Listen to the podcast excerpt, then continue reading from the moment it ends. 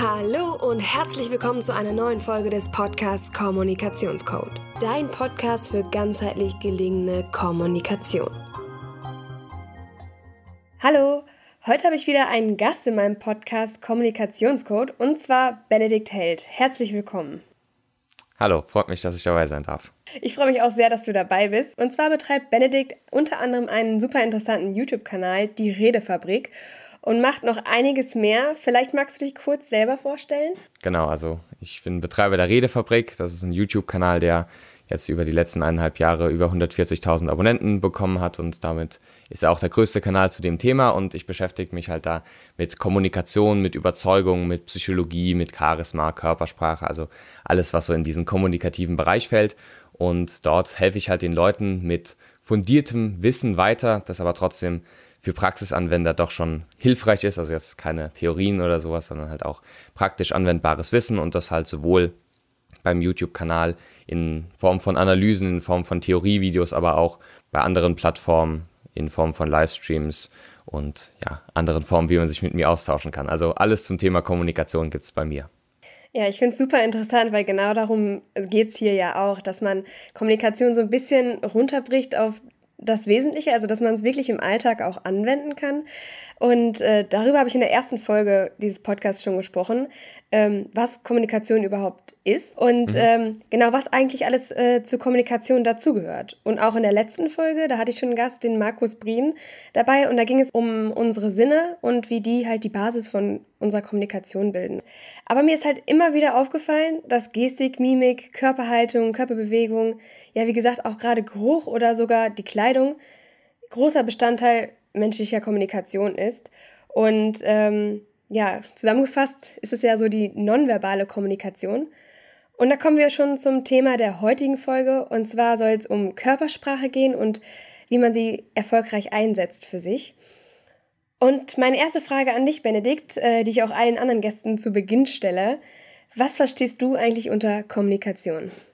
Also unter Kommunikation verstehe ich meist, wie man es so verwendet, erstmal interpersonale Kommunikation, also zwischen zwei Personen oder mindestens zwei Personen, gibt natürlich auch noch die Kommunikation mit sich selbst, also Glaubenssätze und sowas. Allerdings denke ich, dass gerade jetzt in dem Rahmen erstmal die Kommunikation zwischen verschiedenen Personen wichtig ist und da geht es halt meist auch um den Dialog, also dass man halt nicht nur selbst was redet, sondern dass man halt sich selbst gut ausdrücken kann, aber auch andere Personen verstehen kann. Und wenn das reibungslos funktioniert oder es sogar noch gut funktioniert, dass man andere Leute überzeugen kann zum Beispiel, dann ist Kommunikation gelungen von meiner Seite. Mhm. Und ja, das wollte ich auch gerade fragen, wie, inwieweit ist denn dann die nonverbale Kommunikation, also Gestik, Mimik, generell, ähm, was du auch auf deinem YouTube-Kanal ganz oft mhm. ähm, äh, thematisierst, wie, inwieweit ist das wichtig für, für ein Gespräch? Also ähm, gibt es da vielleicht so einen Prozentanteil? Also das, was man sagt, ist dann vielleicht doch gar nicht mhm. so wichtig als das, was man zeigt, so? Also die Körpersprache, also die nonverbale Ebene insgesamt ist sehr, sehr wichtig. Das geht auf jeden Fall aus wissenschaftlichen Studien heraus. Es gibt eine, die wird gut und gerne auch mal immer wieder falsch zitiert. Es gibt eine, die besagt, dass 55 Prozent, also 55 Prozent der Kommunikation durch Nonverbales äh, passiert. Allerdings sollte man das nicht so, sage ich mal, von der Zahl her so für wichtig nehmen. Die Studie wird oft ein bisschen falsch zitiert. Es kommt sehr auf den Kontext an, aber man kann sagen, immer ist die nonverbale Kommunikation einfach eine, eine, wichtige Sache. Eine genaue Prozentzahl kann man da halt nicht sagen. Manchmal ist er vielleicht 100% wichtig, manchmal vielleicht auch weniger. Also gerade wenn es um sachliche Diskussionen geht, da ist er vielleicht nicht so wichtig. Allerdings meist oder eigentlich in jeder Situation, in der man die andere Person sehen kann, also jetzt nicht, wenn man einen Zeitungsartikel von jemandem liest und natürlich jetzt auch nicht in so einem Podcast, mhm. ist einfach die Körpersprache, Gestik, Mimik, nonverbale Kommunikation insgesamt einfach ganz fundamental wichtig, weil unser Gehirn halt darauf ausgelegt ist, nicht unbedingt, sage ich mal, logische, rationale Argumentationen zu treffen oder in erster Linie uns glücklich zu machen oder in erster Linie, was weiß ich, mathematische Probleme zu lösen, sondern in erster Linie ist unser Gehirn darauf ausgelegt, uns am Leben zu halten. Und da sind die, also was vielleicht auch gerade schon angesprochen wurde in der letzten Folge, das, was wir von den Sinnen wahrnehmen, also das, was wir sehen beispielsweise, das wird erstmal durch Gehirnteile durchgeschleust, die Emotionen in uns auslösen und die auch, sage ich mal, diese Kampfflucht oder Flight-Fight-Response, die die quasi so hervorrufen, heißt, bevor wir überhaupt zu einer rationalen, logischen Schlussfolgerungen über das Gesagte, über den Inhalt kommen, wird halt erstmal die Körpersprache eingeschätzt. Und da ist unser Gehirn halt sehr schnell dabei, Interpretationen zu treffen. Und deswegen ist die Körpersprache eigentlich eines der wichtigsten Kommunikationswerkzeuge, auch wenn die meisten da nicht wirklich bewusst drauf achten. Mhm. Ja, stimmt, das kommt meistens so von ganz alleine. Man gestikuliert und man äh, spricht und das verbindet sich ja dann im Gehirn, in dem modalitätsunabhängigen semiotischen System, dass man Symbole und Sprache quasi miteinander verbindet. Ähm, genau, und wie gesagt, du hast ja auch gerade schon gesagt, äh, jetzt gerade im Podcast, so wie wir miteinander sprechen, wir machen es quasi übers Internet und sehen uns gar nicht dabei. Oder auch, äh, wenn man ja computervermittelt kommuniziert, also über WhatsApp oder so, da ist natürlich auch diese, also da fällt das natürlich weg, diese non nonverbale Ebene oder die Signale, die halt nicht sprachlicher Natur sind. Und meistens werden die dann irgendwie durch irgendwelche Smileys oder so ersetzt. Glaubst du, ähm, dass das der Kommunikation einen Abbruch tut? Also gerade halt, wenn man nicht face-to-face -face kommunizieren kann? Also, ob es der Kommunikation Abbruch tut, ist natürlich die Frage, wie man das überhaupt definiert. Also ich meine, meines Erachtens ist es schon besser, über WhatsApp zu kommunizieren oder über andere Kommunikationswege, als gar nicht zu kommunizieren. Also das äh, ist natürlich schon mal nochmal ein guter Kommunikationsweg, der natürlich auch in die mhm. moderne Zeit passt. Es geht natürlich viel Information verloren, gerade wenn es um so Sachen geht wie ironische Bemerkungen oder vielleicht nicht so ganz ernst gemeintes. Das kommt eben in, sag ich mal, Textkommunikation oft nicht so gut raus. Allerdings gibt es ja auch bei, meisten, äh, bei den meisten Messengern und sowas dann auch die Möglichkeit, sag ich mal, Sprachnachrichten zu verwenden oder teilweise, wenn es äh, wenn es möglich ist, auch Videos zu verwenden. Allerdings ist natürlich die, also von der Informationsdichte natürlich noch die Face-to-Face-Kommunikation mit Abstand am besten. Gerade bei wichtigen Themen oder bei heiklen Themen sollte man da auch das ja, Gespräch von Angesicht zu Angesicht suchen. Allerdings grundlegend würde ich das jetzt nicht so verteufeln, wobei man natürlich schon sagen muss, dass viel Information einfach durch die fehlende nonverbale Ebene halt verloren geht. Ja, ich glaube, dazu wäre es auch nochmal interessant, eine eigene Folge zu machen über ja, computervermittelte Kommunikation und was sich zum Beispiel WhatsApp da jetzt gerade gesucht hat, um nonverbales Verhalten quasi zu ersetzen. Genau.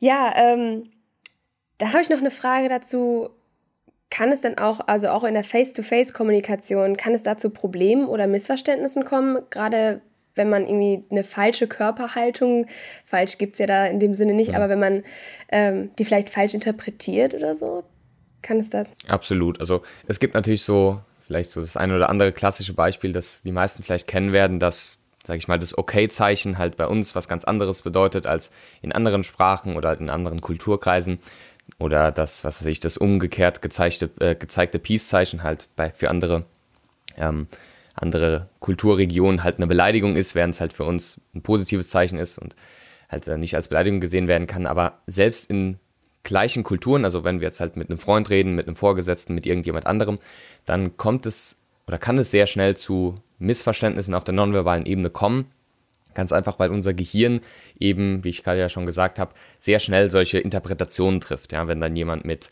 sage ich mal, verschlossenen Armen da sitzt, das ist ein Beispiel, das ich immer ganz gerne nehme, dann ähm, interpretieren dann viele Leute rein, dass die Person verschlossen ist, also schließen auf eine Charaktereigenschaft oder sagen, okay, der Person geht es gerade nicht gut.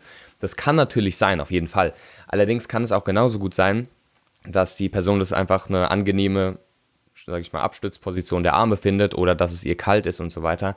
Heißt, hier kann es sehr schnell zu Missverständnissen kommen, weil wir unbewusst diese Signale aussenden, weil wir meist nicht darauf achten und die andere Person es aber interpretiert, als wäre es bewusst. Also die andere Person kann, wenn sie halt eben nicht darin geschult ist, wirklich die Bedeutung da herauszulesen, kann da halt sehr schnell irgendwelche Interpretationen über die Charaktereigenschaften einer Person treffen und da gibt es ja auch äh, verschiedene Studien zu, zum Beispiel den psychologischen ähm, ähm, Halo-Effekt, der besagt, oder vom, Deu also vom englischen Wort Heiligenschein, dass zum Beispiel, wenn eine Person gut aussieht oder wir halt generell von der Körpersprache eine offene Körpersprache wahrnehmen, dass das sich halt auch auf die anderen Merkmale oder dass wir da auch auf die anderen Merkmale schließen. Also wenn dann zum Beispiel, keine Ahnung, irgendeine gut aussehende Person irgendwo sitzt, dann denken wir auch, die Person ist intelligent, die Person ist sozial engagiert, die Person hat viele Freunde. Das sind natürlich sage ich jetzt mal, positive Eigenschaften übertragen werden.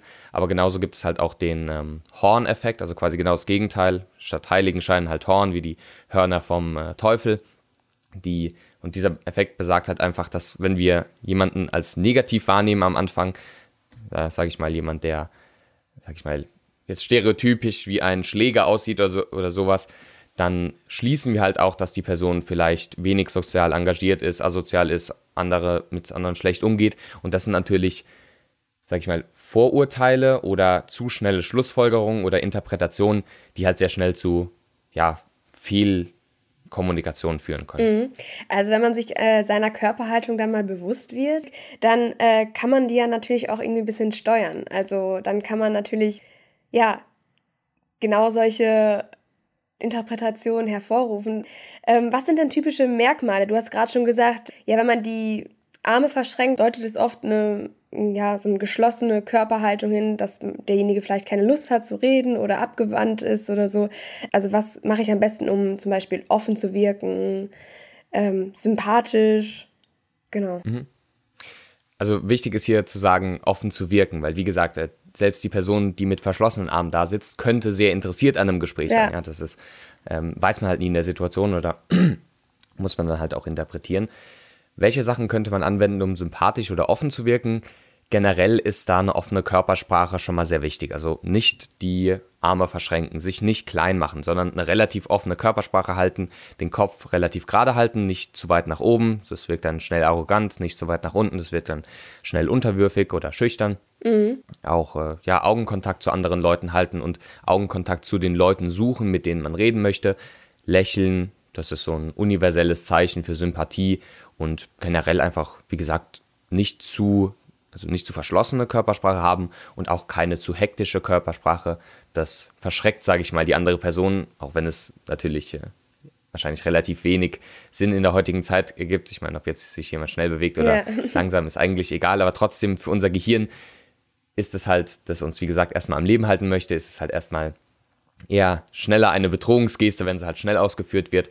Und ansonsten noch ein anderes äh, positives Zeichen wäre einfach die Handflächen zu zeigen, sodass man halt ja, eine weitere offene Körpersprachengeste zeigt, also nicht nur die Arme nicht zu verschließen, sondern auch Handflächen zu zeigen, generell offen zu gestikulieren. Und da ist es dann doch schon sehr gut möglich, seine Körpersprache bewusst zum sympathischen oder offenen zu beeinflussen. Ah, und das mit den Handflächen, also wenn ich jetzt zum Beispiel äh, in der Position bin, wo ich Aufgaben verteilen mhm. muss, sei es jetzt, äh, ich bin Vorgesetzte oder aber auch in irgendeiner Unigruppe oder so. Ähm, wenn ich dann Aufgaben verteilen muss, dann besser nicht mit dem Finger auf die Person zeigen, sondern mit der offenen Handfläche nach oben wahrscheinlich, oder? Genau, richtig. Das ist so die beste Möglichkeit. Der Finger hat halt so eine sehr deutende, sehr fast schon aggressive Wirkung. Wenn man so mit der Handfläche nach unten zeigt, dann hat es auch so eine ein bisschen niedermachende Wirkung sehr schnell. Also so, ja, mach du mal das, mach du mal das. Also wenn man so nach unten mit der Handfläche zeigt, allerdings so eine offene Körpersprache, einfach okay, hier rechts, links, einfach mal ausladen. Also man sieht es natürlich jetzt hier nicht im Podcast, ja. aber man kann sich das, glaube ich, vorstellen, einfach genau mit der offenen Handfläche und äh, ja, nach oben gestikulieren und so dann beispielsweise Positionen verteilen. Das ist auf jeden Fall eine gute Möglichkeit, um klare Anweisungen zu geben, was ja auch wichtig ist, aber trotzdem das auf einer nonverbal positiven Ebene zu machen. Mhm. Ähm, und was ist jetzt zum Beispiel, wenn ich merke, okay, ich werde vielleicht missverstanden, weil ich meine Wahrnehmung geschärft habe und äh, sehe, okay, äh, der andere mag mich nicht oder, äh, oder versteht mich gerade falsch. Wie löse ich zum Beispiel solche Missverständnisse, Probleme auf? Ja, also das würde ich dann größtenteils, also da würde ich dann auf die verbale Ebene wechseln, weil, wie eben schon gesagt, diese Interpretationen, die die andere Person trifft, die können halt sehr vorschnell sein und deswegen würde ich dann nicht unbedingt versuchen, auf der körpersprachlichen Ebene mich da zu verstellen, sondern dann einfach das bewusst anzusprechen, indem man ja die, die Lage anspricht, einfach sowas zu sagen wie, okay, sorry, vielleicht habe ich mich da gerade falsch ausgedrückt, ich hoffe jetzt nicht, dass du da den und den Eindruck von mir hast, sondern ich wollte damit eigentlich nur sagen, dass, dass, dass, dass, also dass man quasi einfach so eine, im, in der Kommunikation nennt man das Contrasting, also so eine Methode, dass man einfach sagt, ich habe damit nicht das gemeint, sondern das gemeint. Mhm. Auch wenn man zum Beispiel jetzt in eine Konfrontation reingeht, also jetzt nicht negativ unbedingt, sondern einfach jemanden auf irgendein ernstes Thema ansprechen möchte, dass man sowas sagt wie, okay, also ich will ja wirklich jetzt nicht äh, dir die Kompetenz wegnehmen, allerdings denke ich, dass die und die Person da halt ein bisschen besser für geeignet ist. Was hältst du davon? Also, dass man einfach darstellt, was man nicht meint oder was man eben nicht gemeint hat, wo man denkt, dass die andere Person einen vielleicht missverstanden hat und dass man dann auch quasi den Kontrast darstellt, was es dann ist, was man eigentlich aussagen wollte und wenn das ernst gemeint ist und wie gesagt, hier einfach nur ein Missverständnis vorlag, dann ist es eigentlich eine gute Möglichkeit, quasi von der nonverbalen Ebene das dann bewusst auf der verbalen Ebene anzusprechen. Ja, super, stimmt. Da kann man dann in die Metakommunikation gehen quasi. Genau. Ähm, ja, und also du machst auch viele Analysen auf deinem Kanal zu irgendwelchen Politikergesprächen und so weiter und so fort. Ähm, kann ich die Körpersprache der anderen auch lesen lernen oder äh, wie hast du das gemacht? Genau, also das kann man durchaus lernen, aber ja, wie es der Begriff auch schon sagt, man muss es halt lernen. Also es ist etwas, was wir intuitiv manchmal schon ganz gut im Gespür haben, denken wir zumindest. Also viele Leute, wie gesagt, äh, oder eigentlich jede Person trifft Einschätzungen, wie die andere Person auf einen wirkt. Allerdings, was es wirklich ausmacht, das ist halt nochmal eine andere Sache. Und da gibt es halt verschiedene Parameter, sage ich jetzt mal, die man berücksichtigen muss, um eben eine richtige, äh, eine richtige Analyse treffen zu können. Und äh, das ist jetzt also sehr viele verschiedene Punkte, aber beispielsweise halt den Kontext, dass man halt sagt, okay, wenn jemand halt in einer Situation ist, wo er vielleicht die Körpersprache gar nicht anders verwenden kann, dann ist es halt auch, also wie soll man das erklären? Zum Beispiel, wenn ich jetzt jemand, äh, irgendjemand auf einem relativ kleinen Stuhl sitzt, dann kann er vielleicht gar keine so große ausladende Körpersprache machen oder dann wird er vielleicht unbequem da sitzen oder es scheint auf uns unbequem, aber es ist gar nicht so. Wichtig ist auch noch äh, die Personenparameter, also wenn jemand zum Beispiel immer sich irgendwo kratzt, dann ist es nichts Besonderes, wenn er sich da nochmal kratzt. Aber dann wäre es eher interessant, wenn er sich da nicht kratzt. Also quasi auf Veränderungen der Baseline, also Veränderungen des Normalverhaltens mm, achten. Okay. Aber andersrum natürlich auch, ähm, wenn sich halt äh, jemand normalerweise nicht kratzt, äh, wenn er sich dann halt doch irgendwo an irgendeiner Stelle kratzt, dann ist es vielleicht doch ein relevantes Zeichen. Und ansonsten natürlich auch zu schauen, ist es jetzt eine bewusst kontrollierte Mimik oder Gestik oder ist es eine unbewusst auftretende Gestik? Das kann man natürlich nicht immer hundertprozentig sagen. Allerdings, wenn ich zum Beispiel jetzt eine Rede eines Politikers analysiere, dann kann ich ganz klar sagen, oder vermute ich, oder dann wird es meist so sein, dass es halt einstudiert ist und das mit der, oder einstudiert oder halt bewusst einfach angewendet und dann wird hier versucht, eine Wirkung zu erzielen. Und so sage ich das dann auch in meinen Videos. Okay, er verwendet hier eine offene Handfläche oder er zeigt hier die offenen Handflächen. Das wirkt auf den Zuschauer sehr einladend oder ist auf jeden Fall eine konstruktive oder eine effektive Möglichkeit, hier die Körpersprache zu verwenden. Es wäre nicht so gut, wenn er hier die geballte Faust nehmen würde. Ja, das ist dann wieder die Wirkungsebene. Aber wenn man wirklich denkt, und das ist halt in den meisten sozialen Interaktionen so, also äh, in einem Café oder bei einem also wenn man andere Leute jetzt im Alltag beobachtet, dann werden die körpersprachlichen Gesten und Mimiken eben nicht einstudiert oder bewusst gewählt sein, sondern sie werden halt meist unbewusst kommen und dann kann man halt doch schon nochmal mehr daraus ziehen, weil dann eben Emotionen, die halt bisher nur im Kopf waren, dann halt auch auf kommunikativer Ebene wiedergespiegelt werden. Also das kann man schon lernen, allerdings braucht man dafür halt erstens ja ein bisschen Übung, das muss halt muss man halt, sage ich mal, des Öfteren anwenden. Man muss da am besten viele Analysen machen. Man muss auch anschauen, wie gesagt, welches Verhalten zeigt die Person normalerweise, auch vergleichen mit anderen Situationen und anderen körpersprachlichen Bewegungen der Person. Und dann sollte man halt auch immer auf den Kontext achten. Also wie gesagt, wenn es in dem Raum kalt ist, dann ist es äh, nicht sonderlich aussagend, wenn dann jemand die Arme verschränkt. Vielleicht ist es der Person, wie gesagt, einfach nur kalt, sondern mhm. ja, da muss man halt auch immer noch den Kontext mit einberechnen. Ah, alles klar. Das mit dem unbewussten Gestikulieren, das haben ich und meine Freunde letztens auch feststellen können. Ähm, da haben sie mir gesagt, ja, dass ich immer die und die Geste mache, wenn ich etwas erkläre und das ist mir vorher gar nicht aufgefallen. Und so äh, erkennt man immer so typische Merkmale von Personen, mit denen man halt irgendwie schon lange befreundet ist oder die man halt besser kennt. Ähm, genau, da haben wir das mal analysiert. Das war ganz spannend. Hm. Ja, ähm, jetzt nochmal so ein praktisches Beispiel für die Hörer. Wenn ich jetzt, sagen wir mal, eine Präsentation halte, einen Vortrag halte oder auch in einem Bewerbungsgespräch bin, halt also mich von einer guten Seite zeigen möchte, ähm, etwas vielleicht erklären möchte, sei es äh, mich selber vorstellen oder ja, die Inhalte der Präsentation. Was kann ich da machen, um vielleicht so ja, gut zu reden, selbstsicher aufzutreten, solche Sachen. Mhm. Gerade bei einer Präsentation vielleicht ist das äh, ganz spannend. Mhm.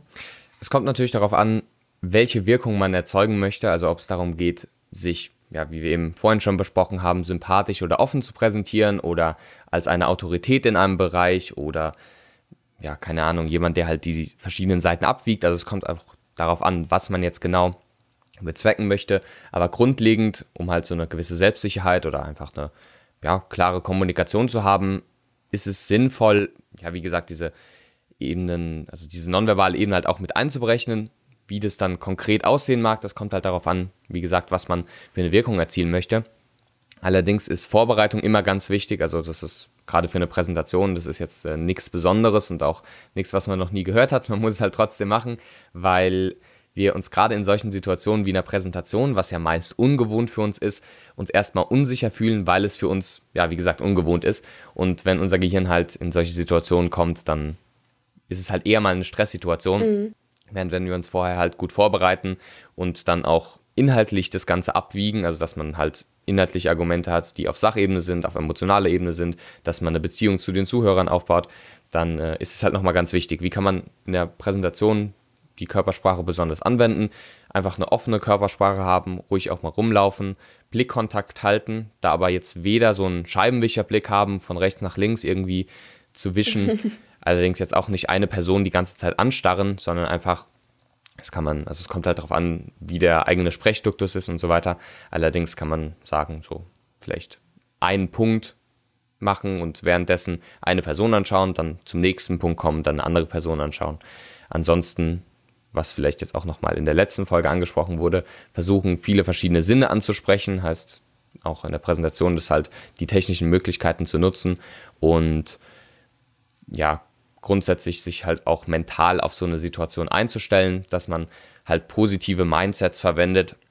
Also quasi, dass man Gedankenmuster hat, die einem in der Situation weiterhelfen, dass man halt sagt, okay, die Leute, die sitzen jetzt sowieso da, die wollen sowieso eine schöne Präsentation haben, die wollen mir nichts mhm. Böses, mhm. die sind mir nicht irgendwie negativ gesinnt, sondern ja, die wollen eigentlich im Endeffekt auch nur, dass es eine gute Präsentation wird, dann vielleicht auch mit den Leuten in Kontakt kommen, einfach mal davor ein bisschen, also bevor die Präsentation losgeht, mit den Leuten einfach mal ins Gespräch kommen, das baut auch nochmal so die inneren Unsicherheiten ab und dann wird auch, sage ich mal, der Auftakt etwas einfacher. Man kann auch ja, den Blickkontakt zu den Leuten suchen, die, also mit denen man gerade geredet hat oder die man sowieso schon kennt. Und dann sollte sich das mit der Unsicherheit eigentlich relativ auf ein niedriges Level herunterbringen. Man, man muss es nicht ganz eliminieren, aber das sind äh, so ein paar Sachen, die halt äh, meist ganz wichtig sind. Und wie gesagt, auf Mindset-Ebene sich halt auch gedanklich oder mental halt darauf einzustellen, was kommen könnte und halt die Situation durchzuspielen, sodass man halt gewappnet ist für die Präsentation. Mhm. Ja, stimmt. Positive Glaubenssätze helfen da wahrscheinlich sehr, sehr weiter.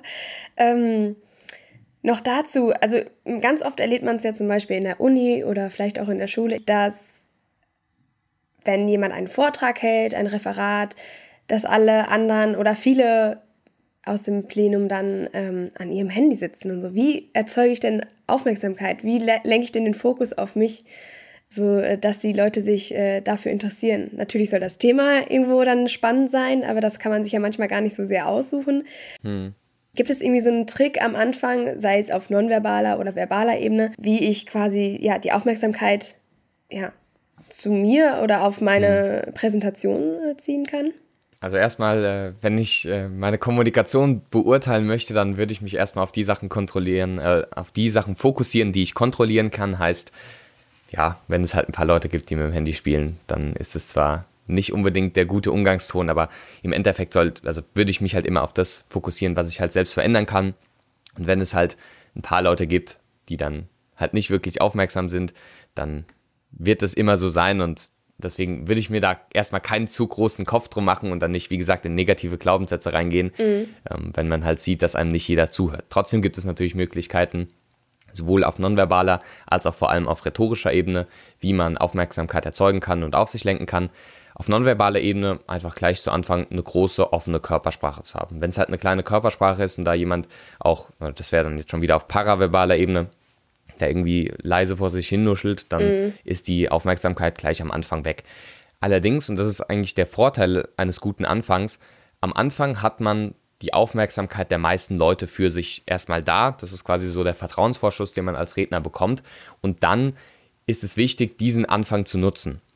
Es gibt auch psychologische Studien, die halt sagen, dass gerade der Anfang oft, im, oft länger im Gedächtnis bleibt und auf jeden Fall auch einen, einen, prägenden Eindruck auf die kommenden ja, Minuten oder die kommende Präsentation halt hat.